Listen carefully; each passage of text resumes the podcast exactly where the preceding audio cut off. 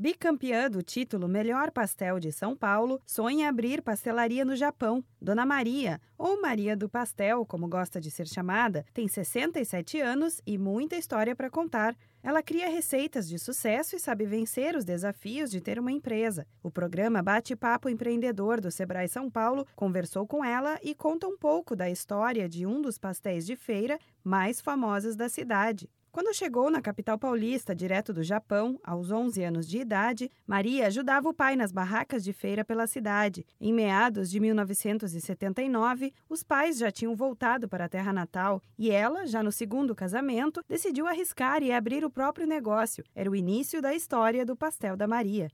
Começamos a trabalhar, conseguimos comprar mais uma barraca, pagamos toda a dívida, conseguimos comprar mais uma barraca, conseguimos comprar a nossa casa, e a vida estava indo normalmente. Dava para sobreviver, não é para ganhar dinheiro, né, pastel. Aí aonde veio esse concurso em 2009 pela prefeitura e daí, meu Deus do céu, depois desse concurso, a minha vida virou de água para água vinho.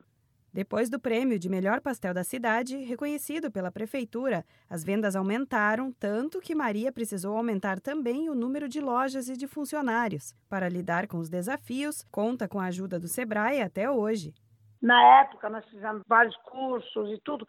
Sebrae sempre querendo me ajudar, me ajudando, me ajudando. Graças a Deus, já como lidar com, eh, lidar com firma. Nossa, vários cursos nós fizemos. Inclusive veio o pessoal do Sebrae para orientar a gente, ficou bastante tempo ajudando a gente, sabe? Graças a eles que, olha, o prejuízo não foi maior.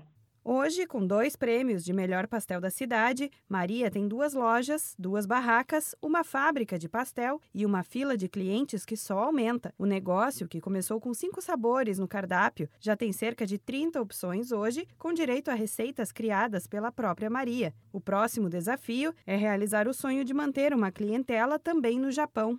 Meu sonho é montar uma pastelaria no Japão. Fui lá pesquisar, é viável. Como tem muito brasileiro lá, mas eu não queria lidar só com brasileiro, eu queria lidar com japonês, né? Aí tem que, tem que adaptar o, o sabor, assim, mais para gosto japonês.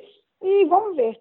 Com tantos anos de negócio, Maria reconhece que o caminho para chegar até aqui foi difícil, mas ela jamais pensou em desistir e revela que o segredo de sucesso é fazer tudo com muita dedicação e carinho quando começamos a fazer pastel, era tudo na mão, nossa, você não dormia à noite e era direto, sabe? Hoje não, hoje tudo maquinário que faz. Mas, assim, um bom segredo do, do, do, pastel, eu acho que tudo tem que fazer com dedicação, muito amor e sempre usar produtos de primeira qualidade. Esse é mais importante. Tem que gostar muito de, de, de do que você está fazendo, fazer com muito amor. Aí, num dia, um dia a felicidade aparece.